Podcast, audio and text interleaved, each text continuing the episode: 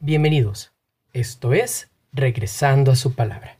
El pasaje que hoy nos hace regresar está en Habacuc 3, 17 y 18. Aunque la higuera no florezca, con todo, yo me alegraré en Jehová. Uno de los libros más cortos del Antiguo Testamento es el libro de Habacuc. En sus tres breves capítulos vemos una increíble transformación en la perspectiva que el profeta tenía de la vida. Sus palabras de apertura expresan una profunda desesperación pero al final del libro, el profeta se ha elevado a las alturas del gozo. ¿Qué produjo este extraordinario cambio? ¿Por qué comenzó Habacuc con una queja? La respuesta se halla en tres versículos en el capítulo 2.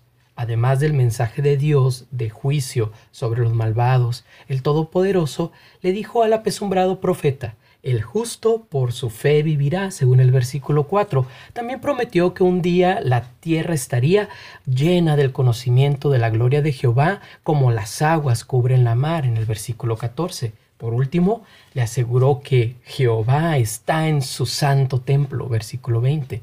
Estas maravillosas verdades era justo lo que necesitaba Habacuc para salir de su depresión.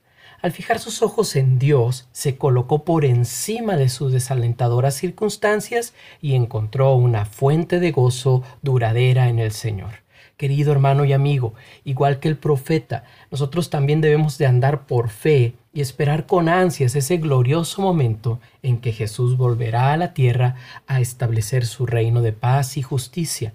Mantener nuestra confianza en Él es el secreto del verdadero gozo. Recuerda, para mejorar tu perspectiva de la vida, sigue mirando hacia arriba.